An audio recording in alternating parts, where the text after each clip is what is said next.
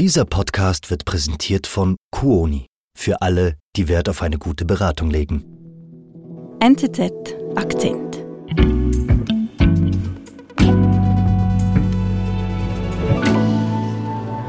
Poltava. Poltava. Ja, Okay. Ja. das ist neben dem Park, ja. Ja, Und das okay. ist sehr schwierige ja, Situation und natürlich, ja, ich muss es. Ich sitze hier beim Café mit Natalia Samburska. Sie ist 38 Jahre alt, von Beruf Buchhalterin. Zumindest war sie das, als sie noch in Poltava, das ist eine Stadt in der Nähe von Kharkiv in der Ukraine gelebt hat. Nach Kriegsausbruch am 24. Februar ist sie in die Schweiz geflohen und lebt jetzt seit gut zehn Monaten in Pfungen. Das ist ein kleines Dorf im Umland von Zürich. Wie geht's ihr da? Ja, sie hat mir erzählt, dass sie mittlerweile natürlich keine Angst mehr hat hier vor militärischen Angriffen oder Stromausfällen. Aber als wir da in der Küche saßen, hat sie mir auch erzählt, dass sie jetzt Angst hat vor Jobabsagen.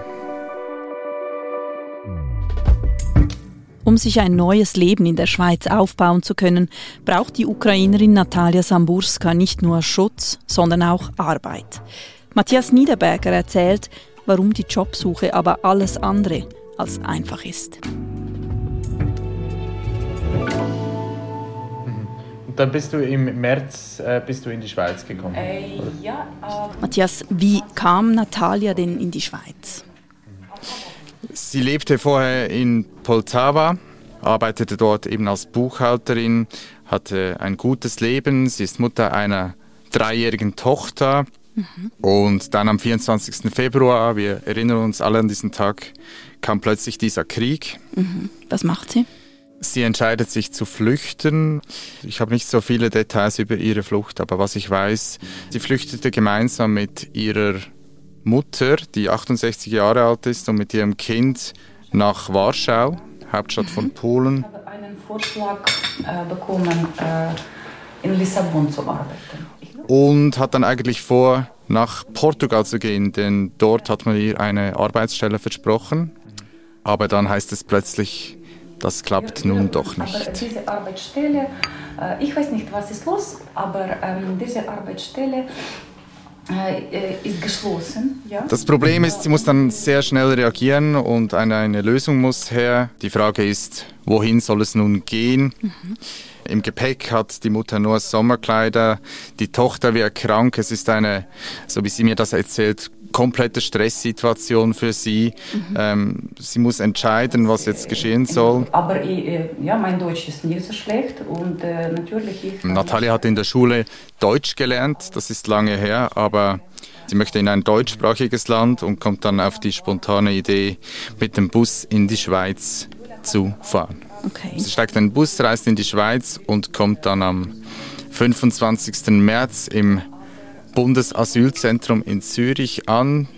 Dazu muss man wissen, in äh, Zürich leben mittlerweile rund 11.000 geflüchtete Ukrainerinnen und Ukrainer. In der ganzen Schweiz sind das mittlerweile 70.000 und zum Vergleich in Deutschland sind es mittlerweile über eine Million Personen aus Ja, der Ukraine, ja. die geflüchtet sind. Und Natalia ist jetzt mit ihrer Tochter und ihrer Mutter in, dieser, in diesem Bundesasylzentrum angekommen in Zürich. Genau, sie ist jetzt dort angekommen. Das Bundesasylzentrum, das muss man sich vorstellen, ist so die zentrale Sammelstelle, wo dann all die Geflüchteten zuerst hinkommen und werden dann auf die verschiedenen Kantone verteilt. So geht es auch Natalia, der Tochter und der Mutter. Und das war oder ist für sie keine angenehme Erinnerung. Es war eben diese Stresssituation. Das ist Angst. Das ist totale Angst.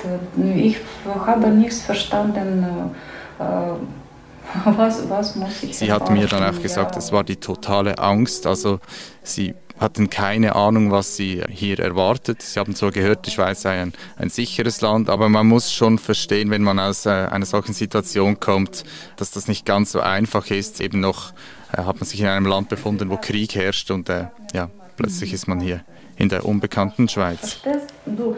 Du bist sicher, äh, was. Aber am Ende kommt sie, vergangenes Jahr im April war das nach Pfungen. Das ist ein 4000 Seelendorf im Umland von Zürich. Ja, das war Pfungen. Wie, wie, wie ist Pfungen jetzt? Also wie, wie Natalia ist endlich irgendwo angekommen und erleichtert. Genau, nach wochenlanger Flucht ist sie dann endlich dort angekommen, wurde auch in Pfungen sehr nett empfangen, wie sie mir erzählt hat. Mhm. Und hat dann auch schnell eine Wohnung gefunden, beziehungsweise man hat eine Wohnung für sie organisiert. Und sie hat mir dann auch gesagt, sie habe sich gleich wohlgefühlt dort und auch in der Wohnung und sagt dann auch selber, das ist mein oder unser neues Zuhause. Aber das war im April, hast du gesagt. Das war im mhm. April, mhm. genau. Aber der Schock vom Krieg und von der Flucht sitzt natürlich tief. Haben wir äh, zum Beispiel keine Lust miteinander, miteinander äh, sprechen, unterhalten mhm. sich, weil äh, jeder hat Probleme. Mhm. Jeder Natalia hat mit Problemen zu kämpfen. Sie hat äh, erste Anzeichen von Depressionen.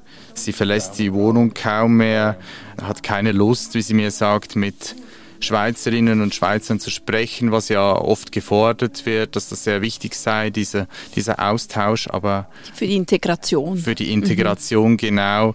Aber Natalia ist zu diesem Zeitpunkt sehr mit sich selbst und mit, mit der Familie und natürlich auch mit Bekannten im, im Heimatland beschäftigt. Mhm. Sie entscheidet sich dann aber, in Therapie zu gehen, lässt sich behandeln und schöpft dann aus dieser Therapie auch neue Kraft.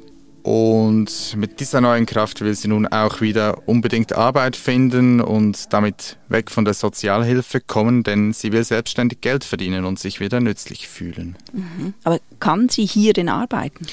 Ja, denn Natalia hat den Schutzstatus S, den haben praktisch alle ukrainischen Flüchtlinge in der Schweiz. Das heißt, ihr ist es erlaubt zu arbeiten. Mhm. Aber das ist trotzdem nicht so einfach. Und warum ist das nicht so einfach?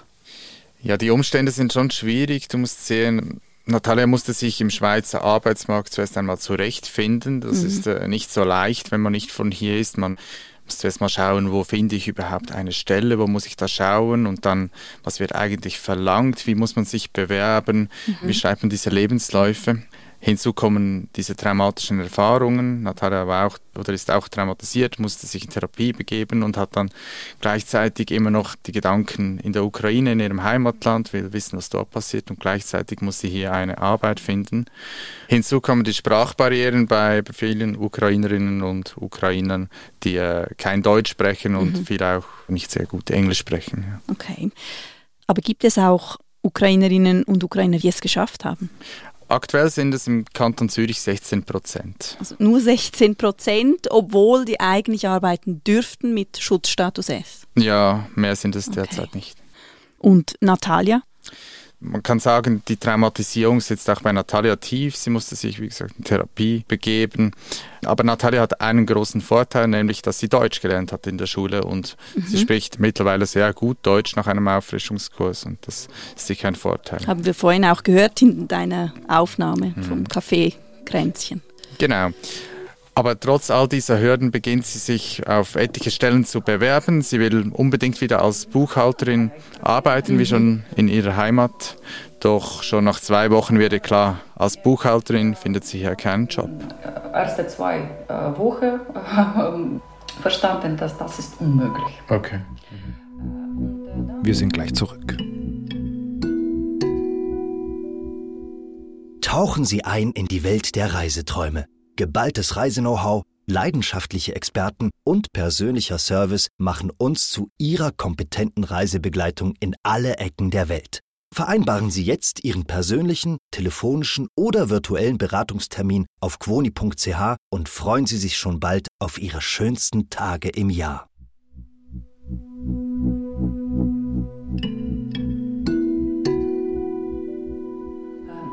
Jetzt äh, jetzt verstehe ich, ja, dass ähm, als ähm, professionelle Buchhalterin ich kann nicht werden sein, äh, dann muss also, ich... Also Natalia realisiert, dass sie ihren alten Job hier in der Schweiz äh, wahrscheinlich nicht mehr machen kann. Wie geht sie damit um? Sie weitet ihre Suche aus und beginnt Kompromisse einzugehen. Okay. Das heißt, sie schaut nicht mehr nach Stellen als Buchhalterin, sondern bewirbt sich als Büroassistentin. Okay, ist sie damit erfolgreich? Nein, sie bekommt eine Absage nach der anderen. Okay, mehr, mehr als ähm, 15 pro Monat. Das ist viel. In einem Monat schreibt Natalia 15 Bewerbungen und die Absagen folgen oft schon am nächsten Tag. Sie hat mir gesagt, dass sie kein einziges Mal für ein persönliches Gespräch eingeladen wurde und erklärt sich das auch ein bisschen damit, dass die Arbeitgeber befürchten, dass sie jederzeit wieder zurück in die Ukraine gehen könnten. Aber das haben die nicht als Begründung angegeben, nehme ich an. Das haben die nicht so aktiv gesagt, mhm. aber Natalia geht davon aus, dass das eine Angst ist und sie hat das auch schon über andere Personen äh, gehört. Mhm. Genau. Diese ganze Situation, dass sie einfach keinen Job findet, um sich dadurch wieder nützlich und, und auch irgendwie gebraucht zu fühlen, mhm. das belastet Natalia. Weil, weil ich möchte arbeiten. Ich mhm. natürlich mhm. möchte arbeiten. Für mich ist... Ähm und auch im Dorf, in Pfungen, wo sie wohnt, wird sie hin und wieder darauf angesprochen und, und gefragt, warum arbeitest du eigentlich nicht? Es muss nützlich sein, ja, für, für die Stadt und, mhm. so und so weiter. Und, und Natalia muss sich dann immer wieder rechtfertigen, wird immer wieder darauf angesprochen und das belastet sie natürlich. Mhm, weil sie sich noch mehr unter Druck fühlt. Genau. Und hat sie in diesen schwierigen Wochen, in diesen schwierigen Monaten je daran gedacht, alles hinzuschmeißen und in die Ukraine zurückzukehren? War das je eine Option? Ja, es gibt ja Personen, die zurückkehren in die Ukraine, in die befreiten Dörfer, aber für Natalia selbst war das keine Option. Äh, mehrstündige Sirene und andere und andere. Das ist, äh, das ist Krieg. Mhm. In Poltava, wo sie herkommt, herrscht immer noch Krieg. Alles ist dort zerstört. Aktuell ist es auch so, dass in Kharkiv, ganz in der Nähe, wieder Angriffe stattgefunden haben. Keine, äh, keine Licht. Kein, mhm. äh, es gibt keinen Strom und kein Wasser in Poltava und vor allem denkt Natalia auch an ihre Tochter, ihre dreijährige Tochter. Und ich habe die Tochter, welche drei Jahre alt ist. Was ist äh, das? Und das wäre dann ja, für sie, diese Umstände wären unglaublich schwierig und das will sie ihr einfach nicht zumuten. Mhm. Sie sagt zwar gleichzeitig auch, dass sie Heimweh hat. Vor allem im Oktober, November hatte sie eine Zeit, wo sie ernsthaft mit dem Gedanken gespielt hat, zurückzugehen, aber mittlerweile hat sie mir gesagt, sieht sie es auch als großes Glück, dass sie in der Schweiz sein kann. Hier, äh, hier in der Schweiz passiert, alle war, mhm. war gut. Mhm. Das, das ist wirklich. Mhm. Und, ähm, aber es ist doch eher eine trostlose Situation. Sie kann nicht heim weil Krieg herrscht. Hier kann sie nicht arbeiten, kein neues Leben aufbauen. Was macht sie? Sie hat nicht aufgegeben und sich einfach immer weiter beworben. Und dann hat sie endlich eine Zusage erhalten. Ah, okay. Ende Jahr bekommt sie einen Job und der ist sogar in der Buchhaltung. Also das, was sie eigentlich schon längstens aufgegeben hat, hat dann doch noch geklappt. Sie hat jetzt ein, eine Stelle bekommen, die zwar etwas weiter weg ist, also sie muss pro Tag, glaube ich, drei Stunden pendeln insgesamt, aber für Natalia ist das in dieser Phase kein Problem. Sie ist trotzdem sehr happy und versucht auch jetzt für sich und für ihre Familie hier in der Schweiz ein neues Leben aufzubauen. Ja, natürlich, ja, ich habe Heimweh, äh, aber mm, ich bin sehr dankbar. Und ich, ähm, ich möchte.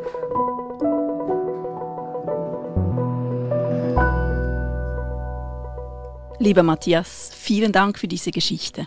Danke auch. Noch eine Frage. Warst du sehr nervös? Hm, ein bisschen.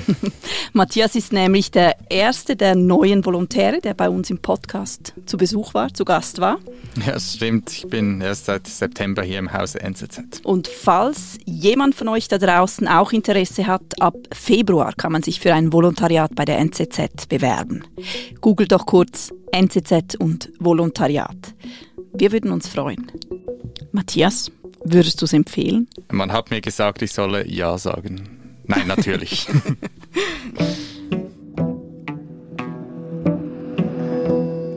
Das war unser Akzent. Produzent dieser Folge ist Sebastian Panholzer. Ich bin Marlene Oehler. Bis bald.